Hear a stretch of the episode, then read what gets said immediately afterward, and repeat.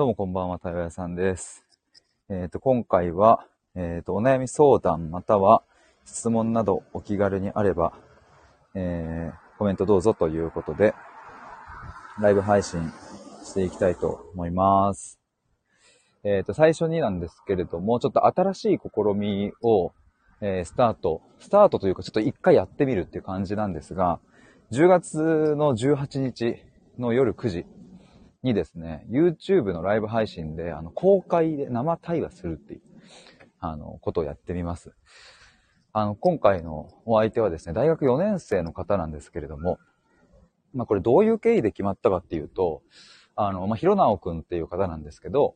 これね、先日僕ね、収録で出したので、もしかしたら聞いてもらってる方もいるかもですが、えっ、とね、えー通称、通称っていうかニックネームか、ニックネームアトムさんっていう方が、あの、僕のね、肩書きを考える対話会みたいなのも開催してくださって、え7月ぐらいに1回、そしてこの前に1回、えーやったんですけれども、まあ、そこにひろなくんも参加してくれてね、いろいろこう僕の対話屋さんっていう肩書きについてこういうふうに感じますとか、こういうのいいんじゃないですかっていうのを、ひろなくんも意見出してくれたんですが、まあ、先日その対話会があってですね、いろいろ盛り上がって、で、最後になんかどういう流れかちょっと忘れちゃったけど、対話屋さんの対話を、えっ、と、見たい。あ、アトムさんが言ってくださったのかな？見て、それで他の人でちょっとこう、話したいみたいな。要はあれですね、よくあるあの、パブリックビューイング的なやつかな？なんか体育館に集まってバレーボールとか、日本代表のね、サッカーの試合見るみたいな、あイメージあれに近いのかなと思うんですけども、僕が実際に対話しているところを他でちょっと見ながらね、話したいみたいなことを言ってくださって、あ、だったらやっちゃいますか？みたいなので、えーそこでノリが生まれてね。で、早速10月18日の夜9時に、ひろなおくんと、あの、初回の、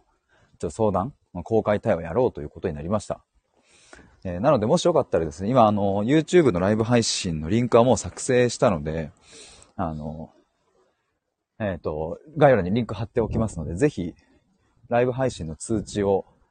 オンにしてもらえればなと思います。で、もしこれ、今後、うんと、これがね、やってみて、あ、いいじゃん。よ、これめっちゃいいじゃんっていうことになれば、あの、ちょっと随時募集させていただこうかなと。あの、YouTube のライブ配信とかで、えー顔出しでね、えーお話できる方いれば、あの、それはあの無料でお受けしようと思うのでね。やっぱね、あの、対話屋さんの対話、なかなかこう、たくさん募集してるわけではないですし、えっ、と、まあお金もね、え時間もかかるものなので、まあなんかサクッと、え相談したいみたいなところで YouTube もし出ていいという方であればめちゃめちゃいいタイミングだと思うのでね、ちょっとそんなとこの募集も、えっ、と、考えておりますので、よろしくお願いします。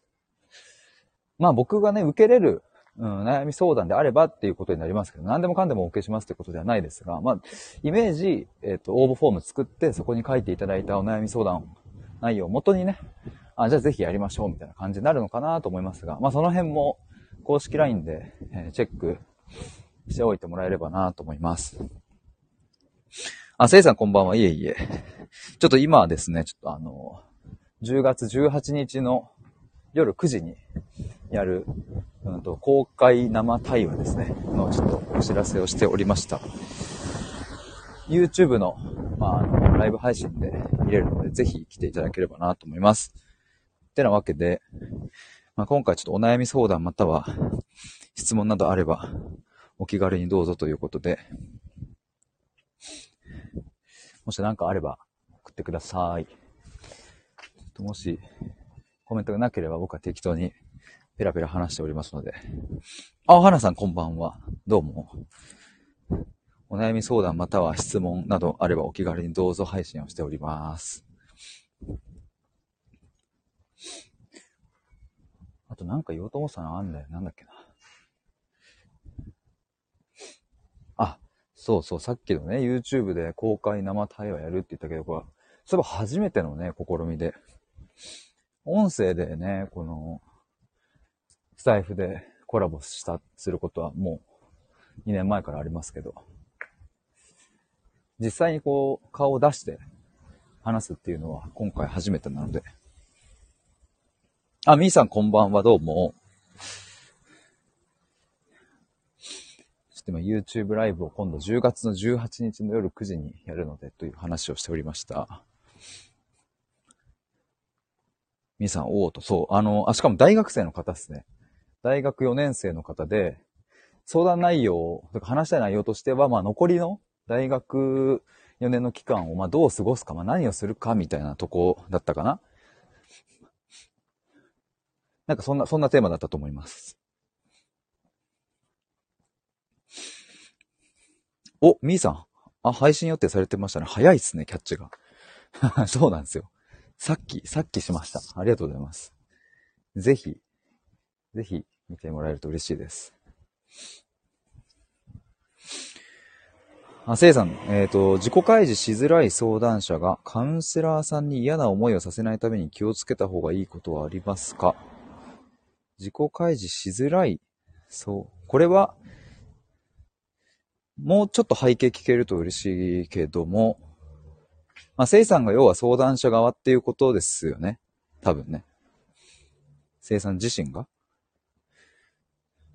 まあ、そういうものなのか、まあ、一般的になのかな。あ、生さんそうです。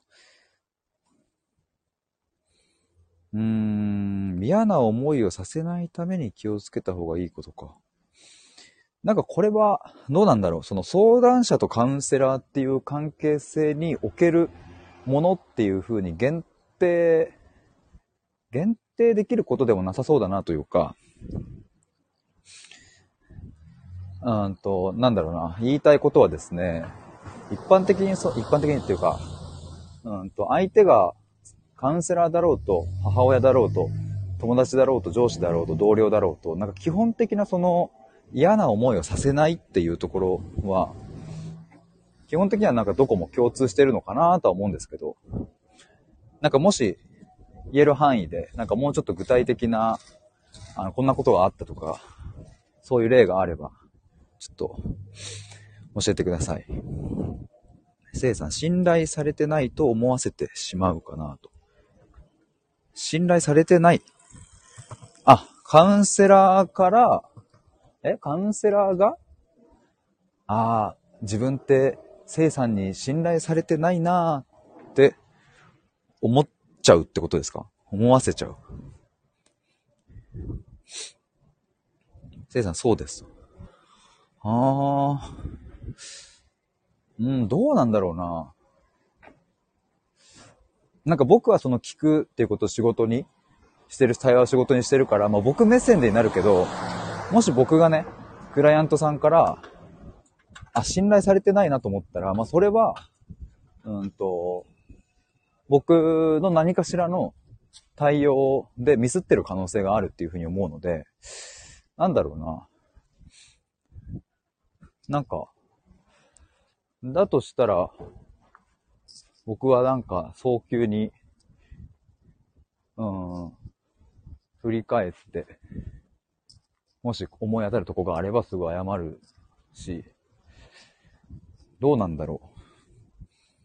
別に信頼されてないと思わせちゃうことは別に、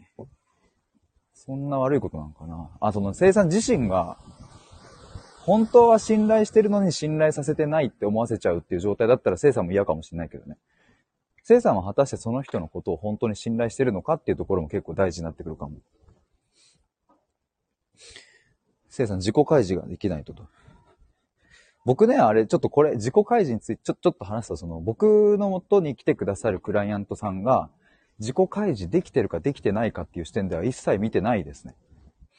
その、自己開示っていうものが、えっ、ー、と、いいものと僕は思ってないし、別に。逆に自己開示できない人が悪いとも僕は思わないし。しね、本当に大事、大事というか、本質的な部分は、その仮にじゃあ自己開示ができてないとしたら、僕の元にね、来るクライアントさんが自己開示できてないとしたら、うんと、なぜこのお金を払って聞いてもらうっていうところまでやってきたのにもかかわらず、どうして自己開示ができないんだろうかっていうところにやっぱ問いが立つし、僕はわざわざそれを聞いたりはしないですけども、仮説としてそれは一個持っとく。し、うん、さらに言えば、自己開示はその、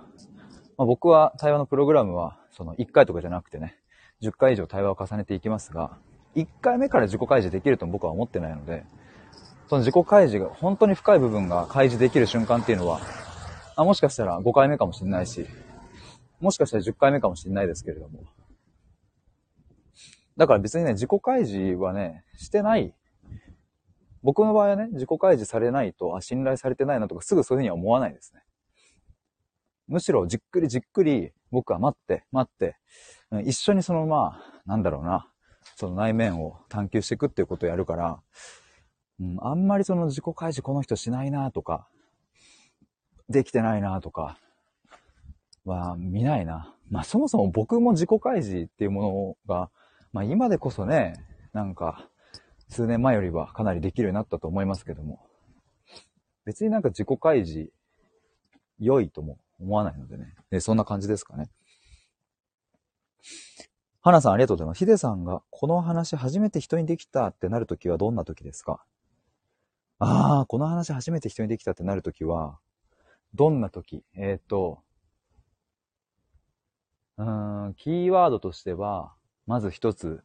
えー、絶対的安心感。これちょっと間違いない。まあ、自分の中でね、絶対的安心感がまずあるっていう、その場にね、その、その相手とか、安心感があるっていう。で、まあ、もうちょっと細かいとこに行くと、えっ、ー、と、興味を持ってくれてるっていう、その相手が僕に対して。まあ、なんだろうな、安心感っていうものを解剖していくと、その一つに興味を持ってくれてるっていうのが出てくるのかな。安心感を裏付けるものとも言えばいいのか。まず興味を持ってくれてる。えー、で、二つ目が、まあ、質問してくれるっていう。興味質問。まあ、興味と質問もちょっと近いようなもんかもしれないけど。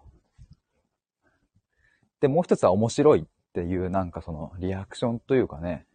あ、面白いって思ってもらえてるみたいな。そう、そういうのがこう重なった瞬間。あ、で、あともう一つはあれだ。その人の解釈をちゃんと伝えてくれるっていう。僕が、こうなんか話をした時に、えー、そうなんですね、そうなんですね、えー、そうなんだ、そうなんだっていう、聞くだけじゃなくてね、質問しながら、まあ、質問の意図とかも伝えてくれながら、それでいてその話を聞いて、あ、こういうふうになんか思うなとか、今のヒデの話はなんか、こういう風な、もしかしたら、人生にとって意味があるんじゃないかなとか、なんかアドバイスは嫌なんですけどね。アドバイスくださいって言った時のアドバイスは欲しいですけど。求めてもないのにアドバイスしてくるのはちょっとうわってなりますけども。でもここ難しいですね。難しい。ぶっちゃけ関係性ができてる相手からのアドバイスっていうのは、あの、スッと入ってくるのでね。あそうだな、関係性が大事かもな。それこそミシルさんとかに、あの、ヒデさんこのタイトルで収録したら面白いんじゃないって、あの、言われた時はすぐやってね。めっちゃ良かったので、それは。それこそ僕はそのアドバイスは欲しいですってなんかミシルさんに求めたわけじゃないけど、ミシルさんはどう？みたいな。こういうのやったら面白いんじゃない？っていうのを、ま提案してくださって。そういうのはもう最高だなと思うのでね。まあ、関係性によるのかな。そんなところでしょうか。あ、皆さんコメントありがとうございます。せいさん、例えばカウンセラーさんを信頼してるけど、周りに聞こえてしまうのが気になったりと。周りに聞こえてしまうっていうのは、その、外で話してる時っていうことで合ってますか？周りっていうのは。カフェとかで話してる時ソフィーさん、こんばんは、お久しぶりです。えー、っと、あ、ちょっとじゃあ先にせいさんの方合ってますということなので。そっか。うーん。それはね、あの、もし僕が聖者の立場だったら、それをカウンセラーさんにお伝えするかな。やっぱ正直ちょっとカフェだと、隣の方に聞こえちゃうとか気になるので、もしよかったらなんか別の場所とかね。逆に公園とかの方がね、人いないからね、いいかもしれないですし。まあそのお相手によるけどね。だから僕がね、オンラインで対話してる理由って結構ここにあってね。あの、やっぱね、ズームで話すって、なんかその僕のね、最初クライアントさんは、いや、ズームで深い話できんのかなって正直疑問に思ってましたっていう方もいたんですけど、いやでもぶっちゃけめちゃくちゃできるっていうことに気づきましたっていうふうに言ってくださったんですけど、やっぱね、ズームだとその家だし、その赤の他人とかいないし、泣きたい時泣けるし、爆笑したい時爆笑できるっていう、これなかなかね、カフェとかファミレスとかだと、その、なかなかそこまでは感情を出したりとかできないし。結構オンラインは僕はだから、そういうので使ってます。使ってます。基本オンラインでやる理由はそこですね。で、まあ、あの、定期的にお会いしたりするっていう時間もちゃんと作ってますけど、プログラムの場合は。そしてソフィーさん。えー、ありがとうございます。こんばんは。対話とは民主主義の根幹だと思いますが、対話屋さんが存在することは、対話を特権化することにつながりませんか？どういうことだ？対話を特権化？ちょっと、どういう意味合いなのかがあまりわかんないな。特権化っていう言葉、ちょっとももう少し具体的に教えてもらえるとありがたいですね。花さん、なるほど。あ、メモありがとうございます。絶対的安心感。過去、興味、質問、反応、相手の解釈を伝えて。いや、これ大事だな。ちょっとスクショしておこう。あ、まゆさんどうも。ひでさんこんばんはと。花さん、まゆさん、対話会でお会いしたまゆさんであって、あ、そうそう、そうです、そうです。対話会でお会いしたまゆさんですね。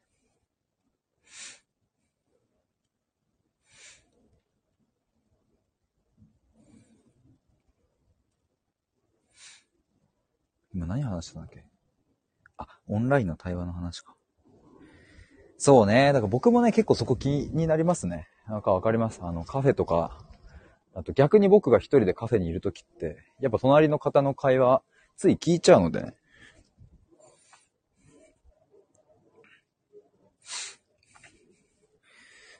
ソフィーさん、対話とは一般的に民主的な行為ですが、ちょ、これもちょっと正直僕あんまりよくわかってないですね。ちょっともうちょっと噛み砕いてもらえると嬉しいな。一般的に民主的な行為っていうのがどういうことを指してるのか。ですが、それを特別視すること。うーん、どういうことなんだろうな。対話を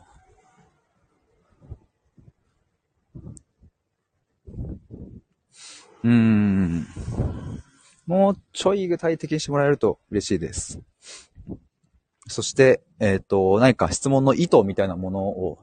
一緒につけてもらえると、もう少し深く詳しくお話できるかなと思います。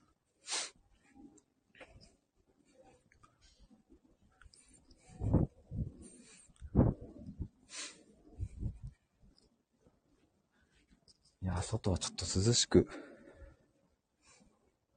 ってきて、なんか、昨日、一昨日なんか心、数日ぐらいからね、外の匂いが変わってね、だんだんエモくなってきましたわ。あ、花さん。まさに今日ファミレスで友人と話していて、周りが一人で来ている人ばかりだったので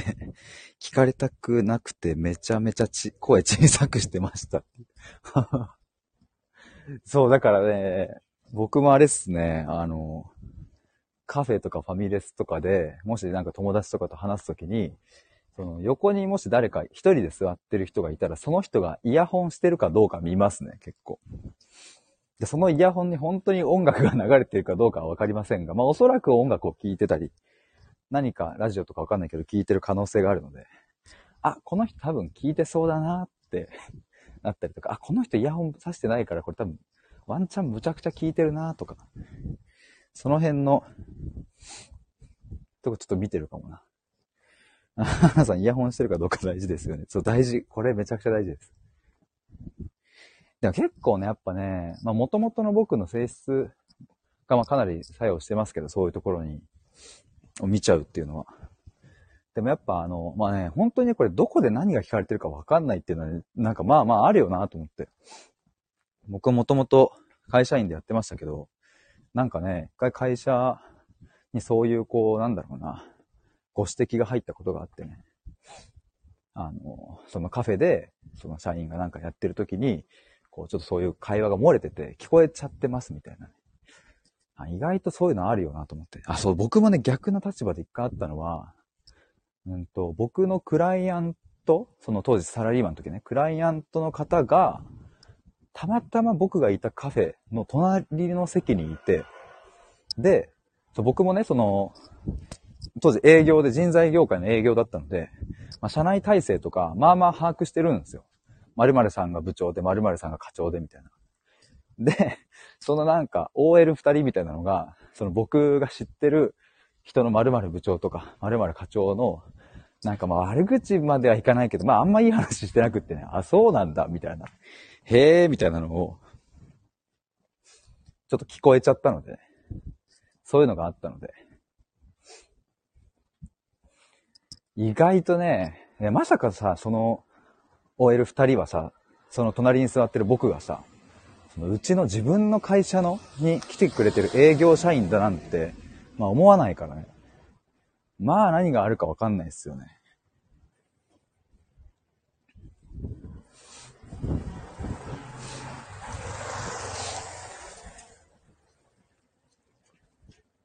せいさんよく一人でイヤホンしてますが、安心させられてたらよかった。まあでも別に安心させるためにしなくて全然いいっすよ。別になんか、そういう人がいれば僕は、ああ、聞かれてなさそうだなと思うだけだし。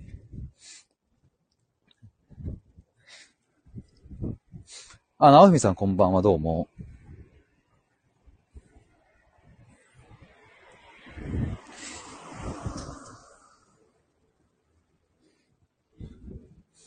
今はですね、ちょっとなんかお悩み相談とか質問とかあればコメントでお受けしますみたいなことをちょっとやっておりました。花さんどこで誰が聞いてるかわかんないですよねと。うん、そうなんですよね。そうそう、本当に。まあ、なんだろうな。あの、そこまで、その、ね、機密情報とか、うん、すごいなんか、プライベートな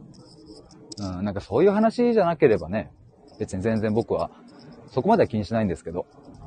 本当にその会社の大事な情報とか、まあ僕は今会社員じゃないからあれだけど、まあでもやっぱりそうだな、あのファミレス対話とか、まあクライアントの方とお会いするときとかっていうのは、まあ極力、うんと、その他の人が、周りのお客さんがいない席をね、なるべく取るし、まあしょうがない時もあるんですけどね。混んでる時とかは。でもそうなったらなるべくね、その声が、その、前の、僕と向かい合ってるクライアントさんにだけ届くように、まあ、なるべくそういうふうにこう意識はしたりしてますけど。あいこさんこんばんはどうも。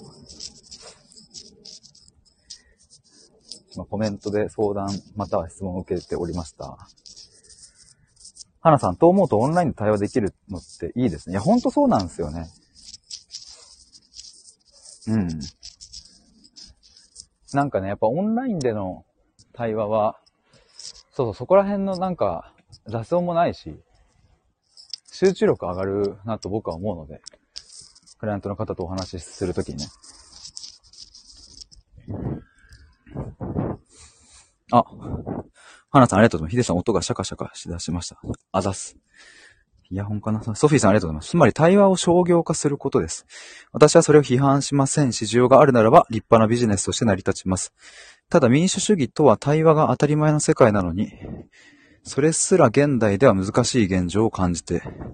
います。うん。ということで、つまり、ちょっとさっきの質問に戻ると、えー、っと、対話とは民主主義の根幹だと思いますが、対話屋さんが存在することは、対話を特権化することにつながりませんか？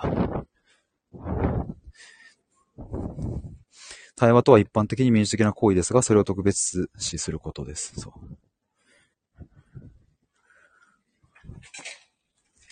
うん、ただ民主主義。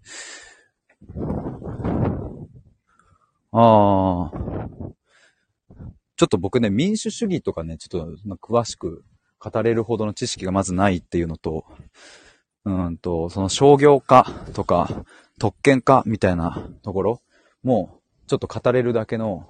経験もなければ、うん、今の僕の状況っていうのは、そうなんか10万人、20万人に影響を与えてますみたいなポジションでは全くないので、だから、まあ、そもそも僕がそれについて、えー、ああだこうだ言えるものではない。どうこう言えないなっていうのは、ちょっとありますね。まあ、ただ、うん、そう、民主主義の中で、その現代では対話が難しい現状を感じているっていうところについては僕はすごく共感する。うん、対話が当たり前の世界なのに、それすら現代では難しい現状って言ってるところは僕はすごく共感しますね。むしろその対話ができない人が多いなって僕は感じる時もありますし、うん、そうだな、なんか、何かチームを引っ張っていく人とか、組織の上に立つ、トップに立つ人って、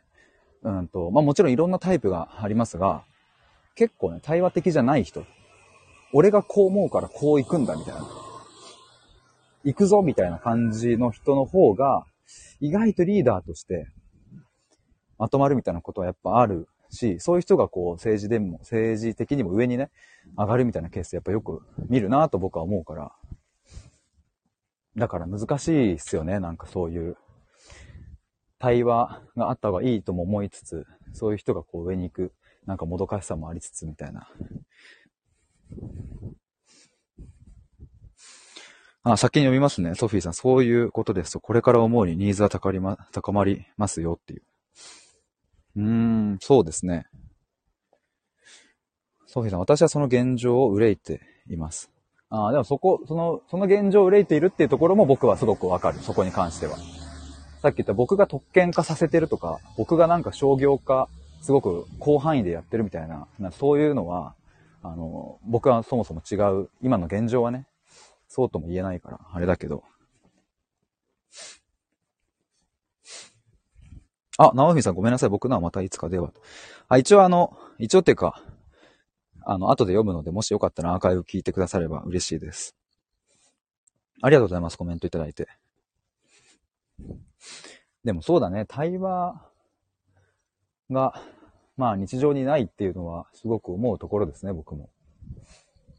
特に、あの、なんだろうな、僕はあんまりその、大きな話は言えないけど、やっぱり本当にその社会を構成する、すごく、うん、最も小さい単位の、まあ家族とかね、そういう友達みたいな人間関係。やっぱそこでまず対話が起きてないので、まあそりゃ政治も対話的じゃなくなるよね、みたいな。なんかまず僕は、あの、家族とかそこで対話をもっと身近にしたいって思いは結構あります。なんか僕のクライアントさんは、とは僕は1対1でお話ししてますが、僕との対話を通して家族と少し対話ができるようになったとか、なんならね、先日はね、あの自分の母親に対してちゃんと怒りをぶつけたっていう、そういう対話ができたっていう報告もいただいてね。それはね、僕は、あさっきの特権化っていう話で言うならむしろ真逆のことをしてるんじゃないかなとも思いますね。なんか対話こそ正義だと僕は歌っているわけではなく、本当に日常の些細なところに、うん、やっぱ対話があれば、本当になんか、うんと、小さなところからでも相手を知りたいという欲求に基づいて、うん、ちゃんと質問していけば、なんかね、いい関係性って結べるなと思うので、なんか僕は結構そこを見てますね。見てるっていうのはそういう世界になったらいいなっていうのはあります。だから僕はこう世界の裏側まで影響を及ぼす力はもちろんないですけれど、もし僕と対話した A さんが、うん、誰か友達 B さんとの関わり方が変化して、じゃあその B さんが自分の子供との対話の関わり方が変化して、じゃあその子供がなんか海外に勤務していて、えー、その海外が、まあ仮にじゃあアメリカだったら、アメリカの取引先に何か関係性が変化してみたいなことがあるんだったら、その僕がそこに関与したっていう証明はもちろんできないですけど、なんかそういう形で僕は、あの、まあ、世界にというか、あなんか貢献できたらいいなっていうのは思ってたりしますね。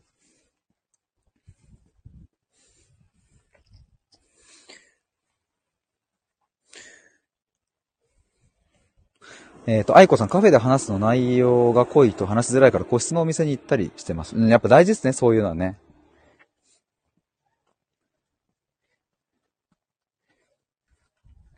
せいさん、私は話した後にしまったと思うことがよくあるのですが、ヒデさんは話す前に取捨選択されていますか、まあ、考えてますね、僕も。伝えるときには。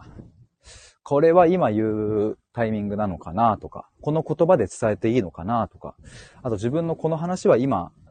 うん、するタイミングかな、どうかなっていうのは迷う時はありますね。スッて出てくる時もあるけど。で、まあ話した後に僕も、ああ、あれ言わなきゃよかったかなとか、なんか、あの質問の仕方じゃなかったかなとかって思うときは全然ありますね。まあそれは確かにちょっと、あんまり気持ちがいいもんではないかもしれないけど、でもそれがあるからまた次の対話がより良くなるし、なんかそこから学べるものはたくさんあるからね。まあでも取捨選択はある程度してると思いますね。あ、花さん、あ、治りましたと。ありがとうございます。直文さん、僕の悩みは作詞などするときダークな気持ちをちゃんと出す。決して他人に受け取っ、受け取ってとはないけど、なんかスタイフは面白く楽しく、えー、これ主でいいのかな？その、配信のしてる人かな？が、いいのかなと悩み、思いが積もりますが、うちに、うちにこもりそうだからなんか僕なりに言えないかなと思ってますと。ダークな気持ちをちゃんと出す。うん、悩み相談というよりは、そういうふうに知ってますっていうことですかね、これはね。思いが、うちにうちにこもりそうだから、うん。うちにうちにこもりそうだからこそ、作詞などをして、えっ、ー、と、ダークな気持ちをちゃんと出すっていうところですかね。花さんが、ソフィーさん、対話がビジネスになってしまうくらい、みんなが当たり前に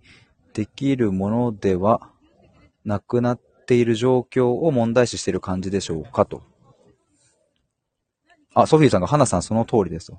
ニーズに合った商業かビジネスかむしろ資本主義の根幹ですから、それだけ対話が現代では貴重なものになりつつありますと。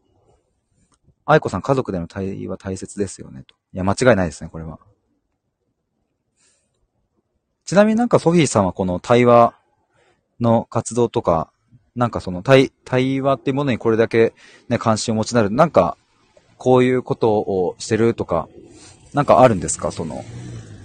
家族内でとか、まあ家族内じゃなくても、なんかもしそういうのがあればお聞きしたいですね。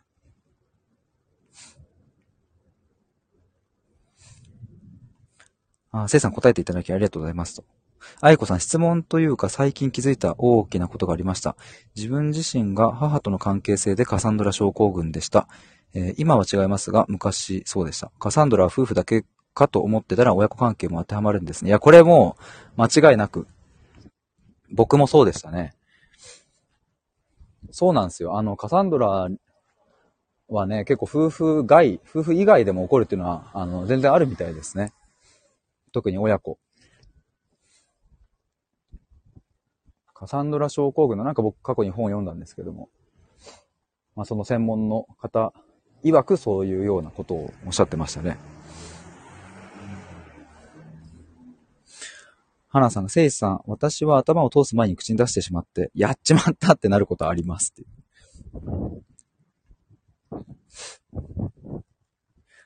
やっちまったっていうのはそっかなんか家に帰ってからとかやっぱ感じるみたいなところですかね。なんか、ああ、あれは違ったかな、みたいな。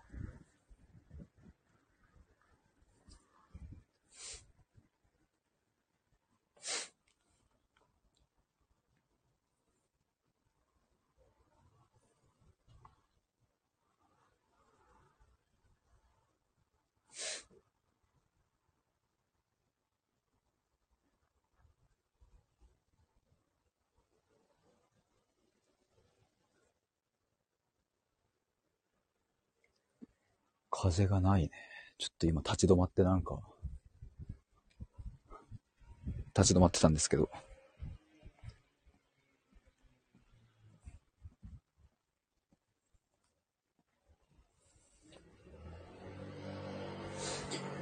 ソフィーさん、私は日常的な対話しているつもりですと。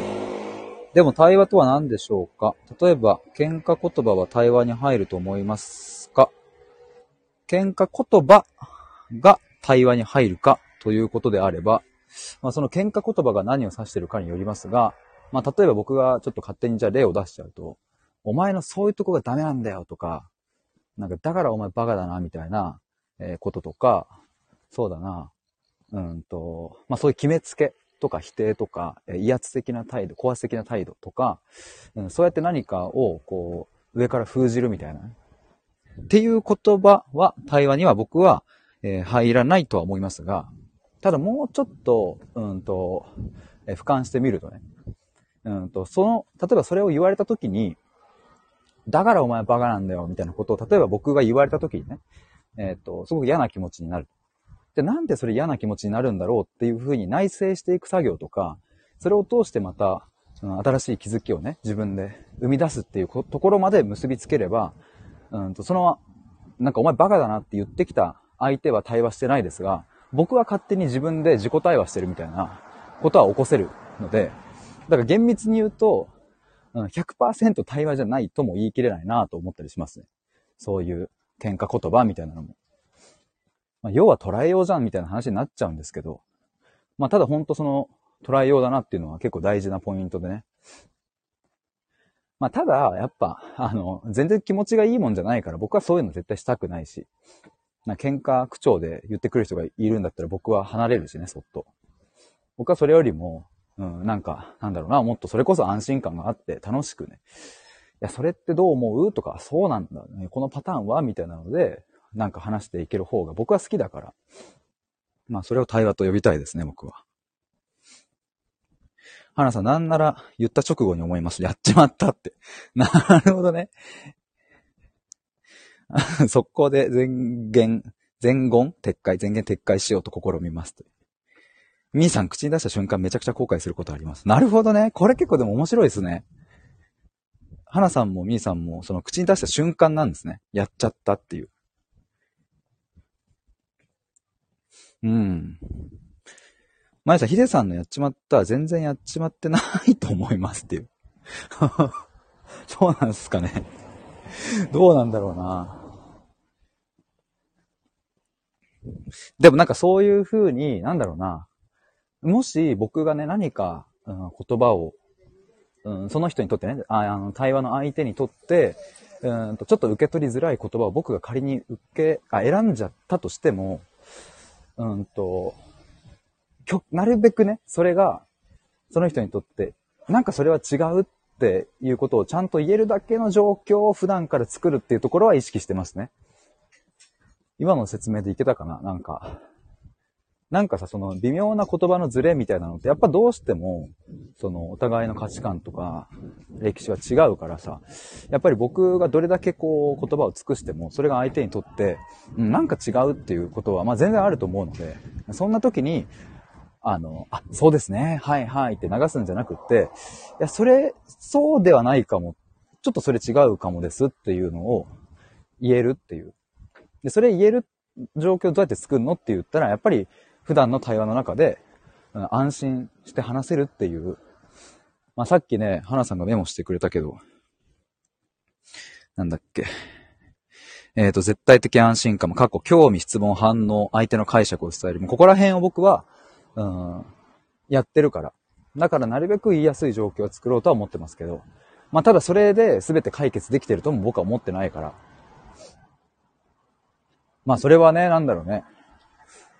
なるべくそう心がけるとしか言えないですね。極力その違和感が出しやすいように僕は努めます。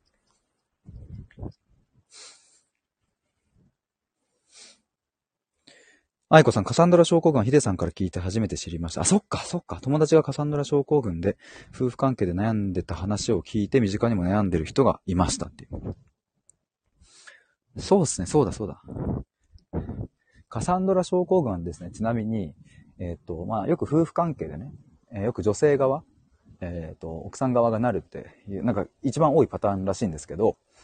うんと、まあ、一言で言えば、どうして私のこと、私の気持ち分かってくれないのっていう状況に陥り、それによって、例えば鬱とか、うん、そういうものに発展していくみたいな、まあ、鬱にならないこともあるけど、まあ、要はこ心的にきつい状態になっちゃうみたいな、めっちゃ簡単に言うと、まあ、こんなところですかね。すっごい簡単に言うと。まあ、なんだろうな。うんと、僕のケース、親のケースだったら、まあ、父親は温厚で真面目で、優しくて人望もあるみたいなね、その少年野球の監督やったり。だからその地域の人からすごくいいお父さんみたいな信頼されてるわけですが、まあ実際にこう家族の中ではちょっと正直そのいろいろなんだろうな、お金のことだったり、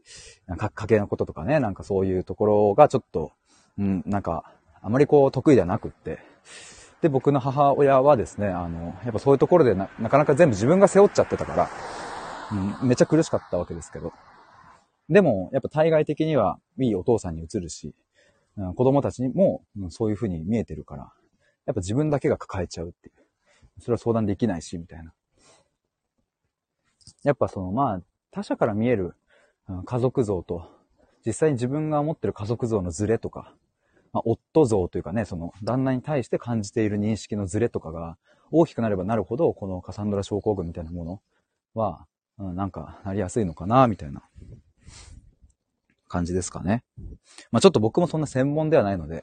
もし気になる方、あの、調べてもらえると嬉しいです。ちょっと違うところもあるかもわかんないのでね。ソフィーさん、それが対話ですよねと。その民主的な行為が今では失われつつあります。これなんで失われつつあると思いますか？なんかもし皆さんにも聞いてみたいな、これ。なぜ、その対話が今失われつつあるのかっていう。何か思いつくところある方いれば、ちょっと聞いてみたいですね。というか、そもそも対話というものは、うんと、どれだけあったのかっていうこともね、気になるところですよね。まあ、対話をどう定義するかにもよりますが、まあ、皆さんの思う対話で、ちょっともし思うところあれば。えー、みーさん、質問、あ、興味質問反応、相手に解釈を伝える関係性。でも、あんまり安心感がない友達がいますと。ほう、それは、うんと、なんかどん、なぜ安心感がないですかね。興味を、ミーさんに対して興味を持ってくれて、質問もしてくれて、いい反応してくれて、ミーさんに対して、私こう思うよ、みたいな解釈を伝えてくれる関係性にもかかわらず、あんまり安心感がないってことですよね。ってことは、つまりミーさんにとっては安心感というものを得るには何か別の大切なキーワードがありそうですね。愛子さん説明してくださってありがとうございます。いいえ、とんでもないです。カサンドラね。せいさん、ゆとりがいるのかな？対話には。確かにゆとりは大事だなと僕は思いますね。ソフィーさん、それは合理化、効率化、生産性を最大化、えー、しているからです。確かにこれは僕もとても共感するところですね。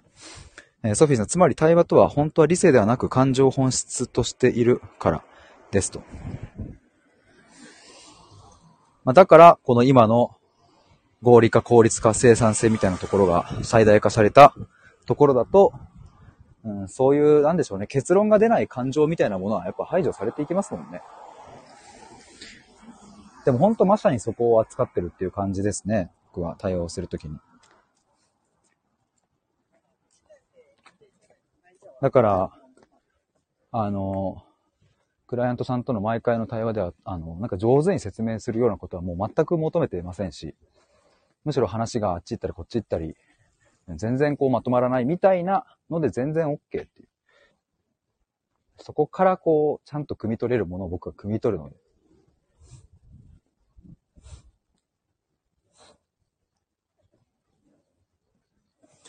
ソフィア、つまり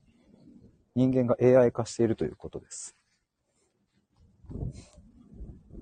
みーさん、その友達と安心感がないのは、お互いに相手に安心しようと思っておらず、この人面白いから観察対象にしようと思ってるからかなと思いますっていう。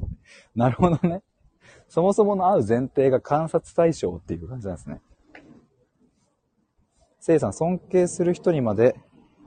えっ、ー、と、根がいい人で許しちゃダメ的なことを言われるのですが、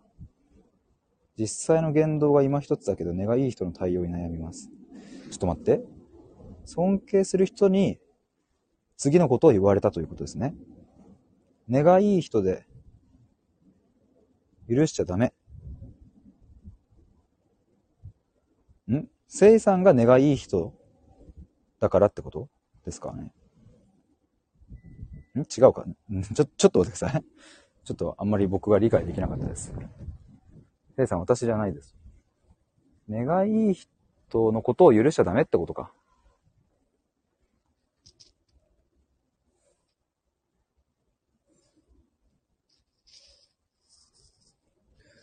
根がいい人の対応に悩みます。根がいいっていうのもね、何なんでしょうね。って考えてみるのも面白そうですね、と思いました。ソフィーさん、国会答弁を見ればわかりますが、すべて台本です。そこに感情的概念はありませんよ。AI 的答弁と同じですと。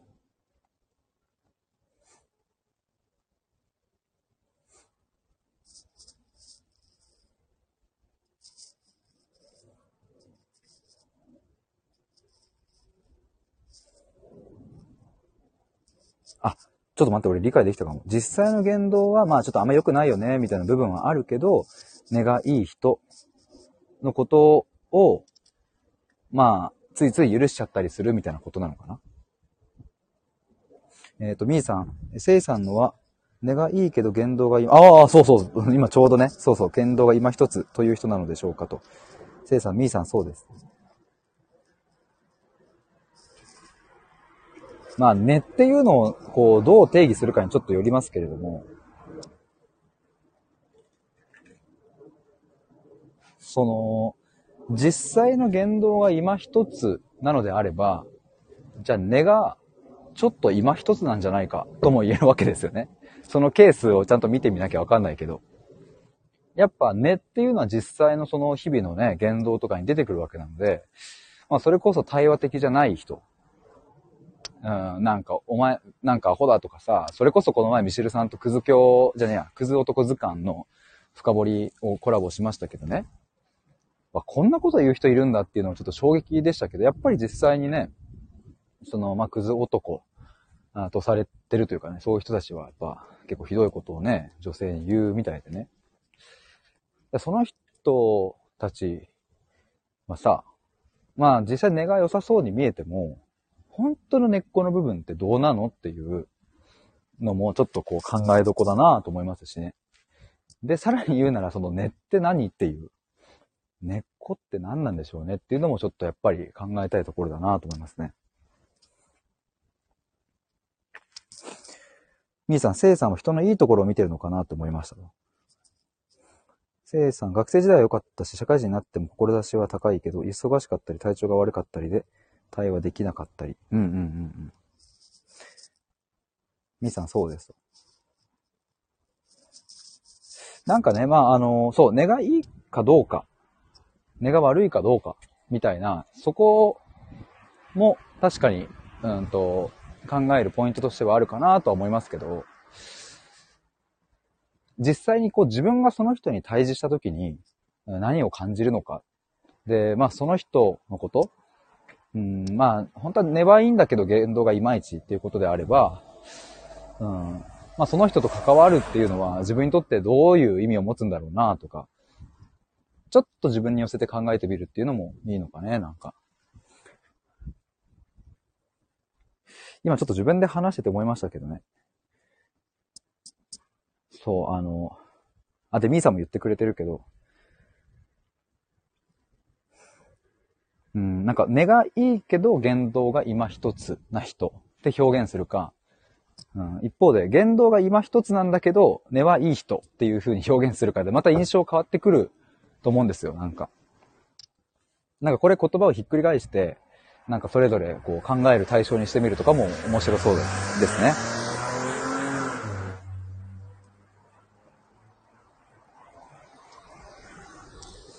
ソフィーさん、大人になるにつれて対話よりも諦めや同調の方が多くなり、それが効率的だと考えるようになります。うんうん。っていうのはこれは、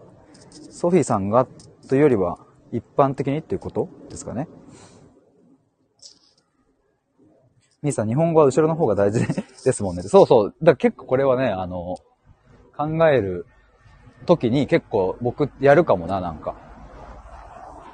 もしさ、対話のお相手が、まあ、今回のケースで言えば、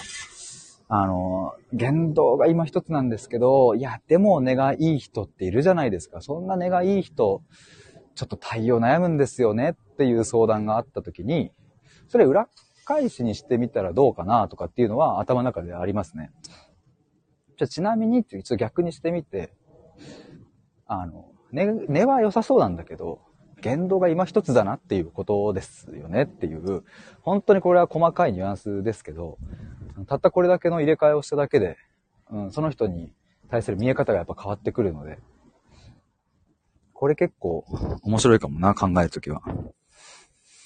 せいさん、相手の言動が悪くても背景を想像できてしまって辛いです。うーん。それもでもね、すごいよくわかります、僕も。基本的に僕もやっぱり、うん、こう関わるお相手、目の前でこう顔が見えてお話ししてるお相手の、やっぱ自然といい部分にこう目が、あの、行くことの方がやっぱり僕も多いなと思うので。で、なんかちょっとこう微妙だなって思う部分を見たときに、いや、でもこの人の背景はとかっていうふうに考えるのもやっぱあるしね。なんかそこはね、こう、なんだろうな、一概にこっち正しいとかも言えないから難しいですね。愛子さん見え方が変わりますねと。サトシさんどうもこんばんは。今ちょっと対話、対話軸でちょっとね、いろいろ皆さんとやりとりしておりました。対話軸で対話しておりました。花さんねから言動まで何が、までに何が起きているのか、背景を想像すると一概に批判することはできないなと私も思いますと。でも背景があれば、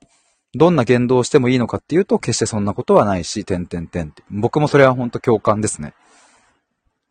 そうなんですよね。やっぱこう背景想像しすぎちゃうっていうのはよく僕もわかるし、そういうお悩み聞くこともあるんですけど、そうなんですよね。背景がなんかこう、すごい壮絶な過去を持っていたら、人に対してどんなひどいことを言ってもいいのかって、いや、そんなことはないと思うしね、僕は。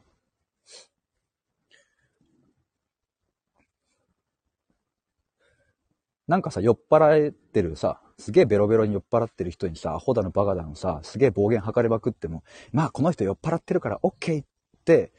うん、まあなんかする方が多いのかもしれないけどさ、でもやっぱ嫌なもんは嫌ですよね。なんかすっごい嫌なことずっとさ、酔っ払ってる人に言われてさ。で、その人は記憶が全くなかったとしても、そういうものなんてさしても嫌なもんは嫌だし、とか。まあちょっと、ちょっとずれたけどね、今の話とは。やっぱその状況がどうであれ、背景がどうであれ、自分が本当に嫌だなとか、不快だなと感じるものっていうのは、うん、なんかそっちに蓋をしちゃいけないなという気もする。相手の背景はこれだからしょうがないよねってやる行為は、まあ一見ね、相手を守ってます。一見というか相手を守ってはいるけど、その一方で守れてないのはやっぱ自分の心、自分の感性だなと僕は思うので。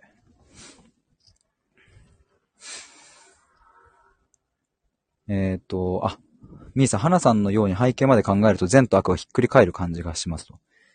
うん、わかるな。花さん結局、自分が想像した背景が合ってるかもわからないしな。そうそう、それも結構大事ですね。それこそね、対話してみて、ようやくその人の背景の、こう、片鱗が見えてくるっていうのはありますけど、やっぱ背景もね、100%理解するっていうのは、まあそもそも無理な話なのでね。どんだけ対話を重ねようとね。その、まあ、10年、20年、30年、40年分の厚みのある、その歴史を、うんと、100時間対話しても、それは到底無理なわけですよね。全部を共有するっていうのは。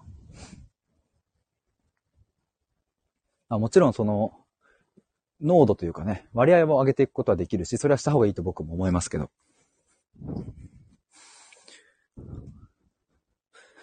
ソフィーさん、皆さん感受性が強いんですねと。文学的ですね。これがまさに対話ですよっていう。うん、僕もそう思いますね。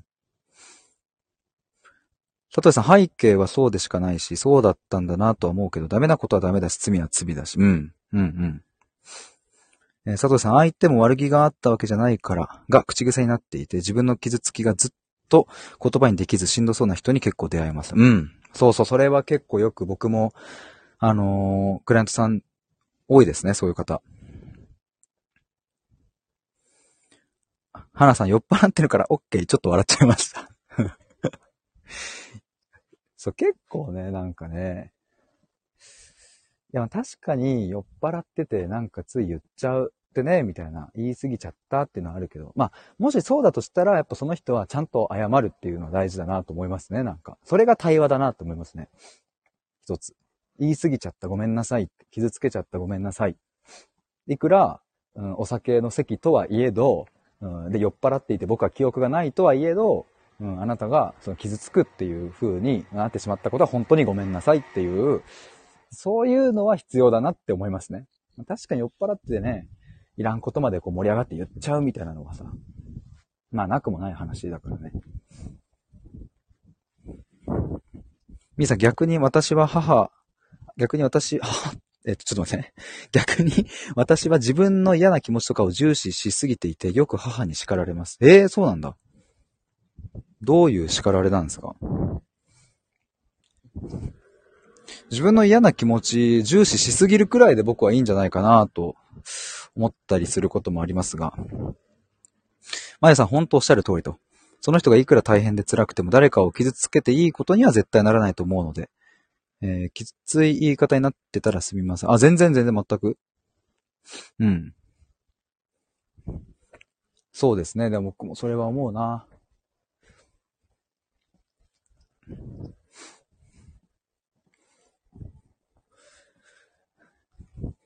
でもね、こういうのって皮肉にも対話ができる人ほど相手の背景を想像し、対話ができない人ほど相手の背景を全く想像しないっていう、まあ皮肉なもんがね、あるので、なんともね、いや、こういうのは苦しいなって思いますよ。なんか。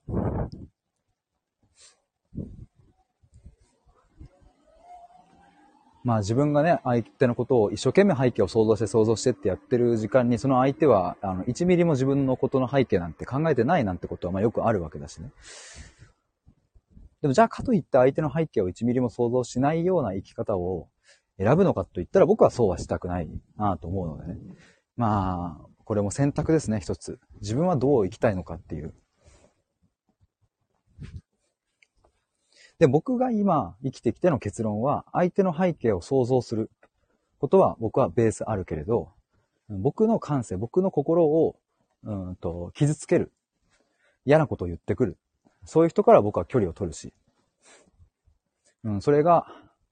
うん、それは相手の背景を想像するに値しないレベルのものもある。なんか対話の中でね、対話してる中でなんかずれてて嫌だなって思うところはもちろん聞けば相手も答えてくれるし、うんそれですり合わせることはできるけど、そもそもその態度がそれこそ嫌なことをね、さっきみたいに、なんかそんなことしか考えられないんですか？なんかアホっすねみたいななんか、そんなようなこととかね。たまにね、ライブ配信でもね、そういう嫌なやつ来るから、そういう時僕はブロックしますけど。えちょっとびっくりしちゃう。なんかその配信中にコメントつける人。僕は今まで3回ぐらいでやったかな。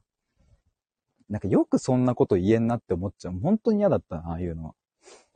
は。そういう人はもう背景を想像するに僕は値しないとして、えっ、ー、と、知ろうとすることはもうしな、しませんね。その、うん、僕が、僕にとって嫌な人の背景を想像する時間が1分でもあるのであれば、僕は大切な人の背景を想像する1分に使いたいからね。もったいない。そんなとこに時間使ってて、って思っちゃうのもあるし。と言いつつ、こんな嫌なこと言ってくるやつって一体どんな人なんだろうという興味に基づいて、その人のアカウントを覗きに行ったりはします。あ、なるほどねっていう。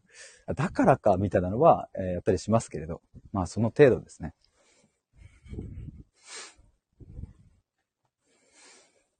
花さん、えっ、ー、と、ミーさん、自分の嫌な気持ちを大切にできるの素敵と。私は自分の嫌な気持ちに気づけるようになるまで時間がかかりました。泣きマーク。佐藤さん、僕も自分が嫌な気持ちになっていることに気づけないことありますと。相手の気持ちを優先してしまうって。これはやっぱね、ありますよね。ミーさん、叱られた具体例は忘れましたが、あなたの気持ちは分かったけど、でもこうする必要があるでしょあなた、周り見てなくて自分の気持ちしか見てないよ、みたいに叱ってくれますと。なるほどね。なんか僕も言われたような記憶あんな、そういうの。気持ちは分かったけど。うん。いや、これさ、周りを見てなくて自分の気持ちしか見てないっていうことって、いや、果たして悪なのか、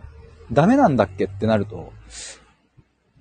これをまた考えるテーマとして面白いなと思いますね。もちろん、その、ちょっとこう、うんと、なんだろうな。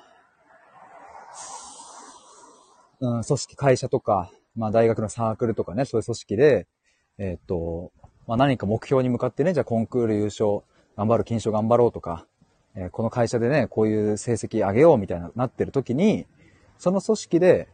うんと、なんか、あ、僕はそういうのいいんで、みたいな。あ、全然なんか頑張るとかマジで、あの、ダサいと思ってるんで、みたいな。僕は大丈夫っす、みたいな。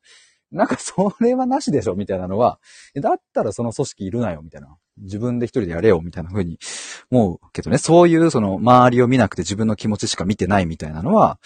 強くなくないとは僕は思うけど。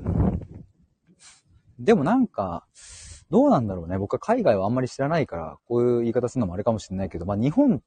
人はすごく強いみたいなのよく聞きますよね。人からの話だと、こういう。自分の気持ちよりもやっぱりその場の空気感、相手の思い、気持ちを優先する方がやっぱりなんか、美しいというかね。やっぱりこう、自分自分っていうこう、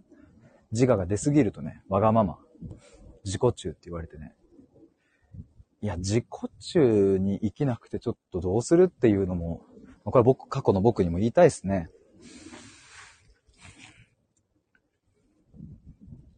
まやさん、もしイライラしててぶつけられたとして、後でごめんって思ってもらえたらいいけど、傲慢さって本当に人が離れていっちゃうと思うし、最終その人が一番傷つくし孤独になるのではって。なるほど、なるほど。もしイライラして、自分でね、あ、まやさんがもしイライラして、ぶつけられたとしてってことか。例えば。後でごめんって思ってもらえたらいいけど、傲慢さって本当に人が離れていっちゃうと思うし。うん。うーん。これはね、まあね、なんか、一概にどうこう言えないけどね、こういうのは。うーん。まあ、傲慢さとね、その、はっきり言うっていうところとかの、いや、これは難しいですね。ちょっといろいろ考えたいな、ここも。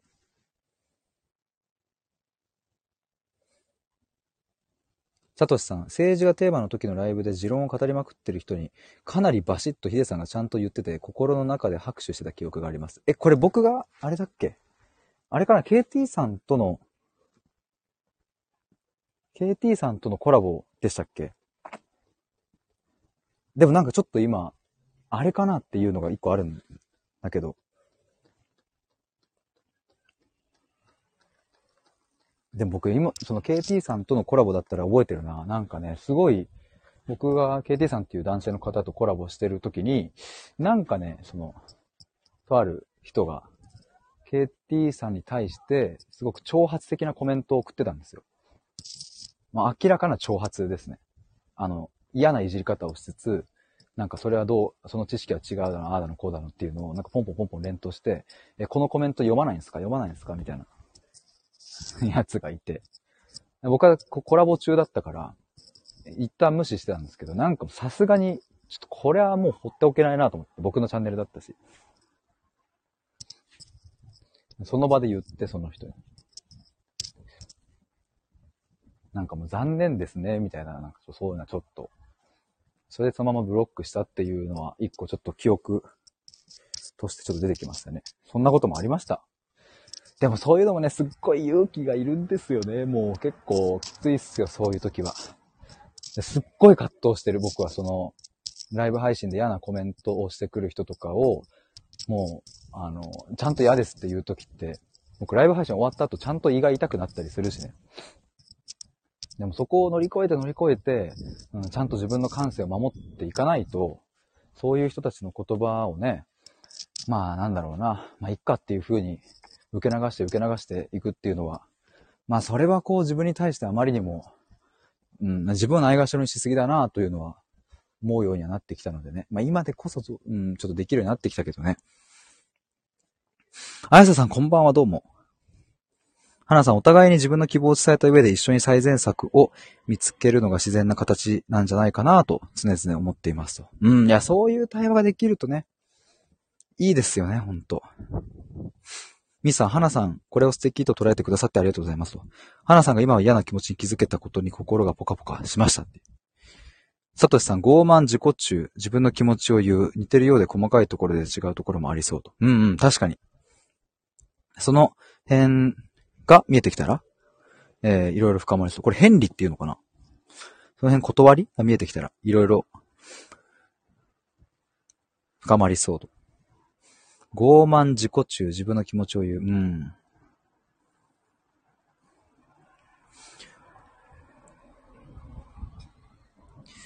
え、ってかもう1時間超えてたんだ。すごい。ちょっと皆さんありがとうございます。やっぱなんか、こうやって対話的に話してるともうなんかあっという間っすね。気づけば。ちょっと改めてなんですけど、今日冒頭にも言ったんですけど、今度ね、10月の18日の夜9時に、YouTube、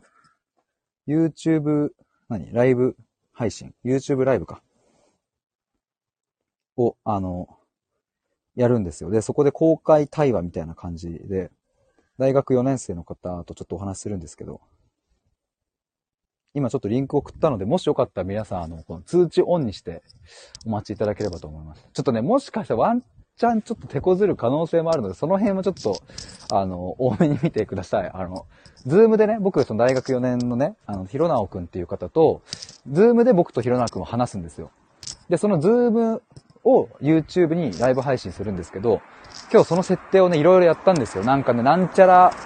なんちゃらキーみたいなのね、すごいよくわかんない暗号みたいなのを YouTube から引っ張ってきて、ズームのやつに貼って、みたいな。っ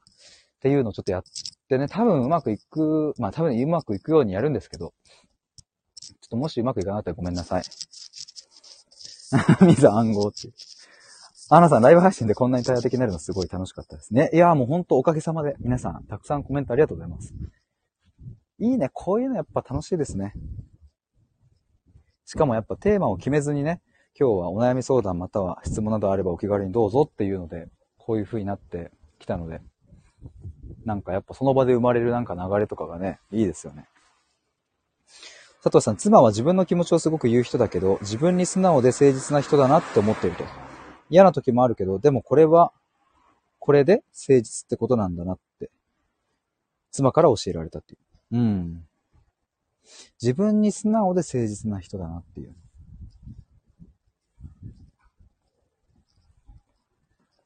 嫌な気持ちを伝えるときのね、なんかこれ、佐藤さんとも前にあの、コラボライブ、去年かな、一昨年か話したときに、やっぱこう、いろんなね、その伝える手段を持つってどういう言葉だったっけな。あの、心の中を実況中継するっていうのも、サトシさんから言ってもらって心に残ってますし、まあ、あと、いろんなこう、技？必殺技じゃないけど、その、相手に伝える手段、うん、で嫌な気持ちを嫌だって伝えるのも一つの方法だし、いや、これは嫌だったんだよねっていうふうに伝えるのも一つの方法だし、まあ、あとはちょっとこう笑いを交えて伝えるのも一つの方法だし、そういうなんか、装備カードつったっけな？なんかそういう、いろんな方法を持てるといいよねみたいな話もなんか過去にしましたよね。ライブ配信で。まあその辺はちょっと僕もね、なんかもっともっと模索していきたいなと思いますね。佐藤さん、心の実況中継は今もよくやる。いや、これいい言葉ですよね、実況中継。心の実況中継。今この心で何が起きてるかっていうのを、実況中継っていう単語がもうなんか、こうワクワクしてくる感じあるし。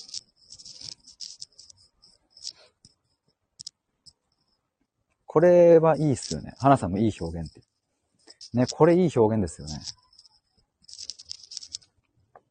ちなみにこれ YouTube のリンク見れました？これなんか。一応なんか何日後にライブ配信、配信しますみたいな。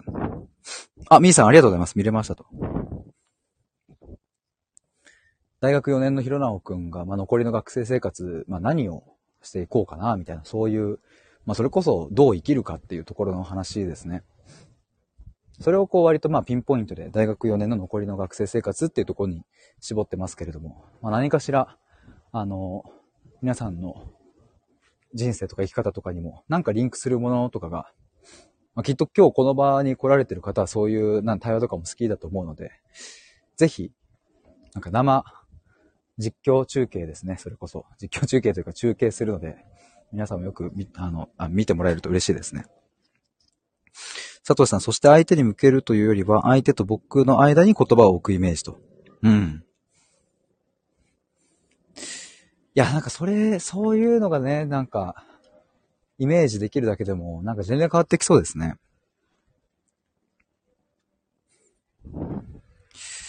いや、そんなところで、ここらで終わりにしたいと思います。いや、皆さん1時間超えのライブ配信でしたが、たくさんコメントくださりありがとうございます。ちょっとまたなんか、あの、この、やっぱお悩み相談または質問会、対話的になって面白いですし、それこそね、なんか、誰かのお悩みを、こう、みんなで一緒に考えるみたいなこととかもできそうだし。あ、みーさん、せいさん、ありがとうございます。さとしさんも途中からだったけど、いい時間でしたと。ありがとうございます。あ、愛子さんもどうもありがとうございました。花さん、ありがとうございました。ということで僕は、飯を食らってきまーす。ではでは、以上です。ありがとうございました。バイバーイ。あ、ソフィーさんもありがとうございました。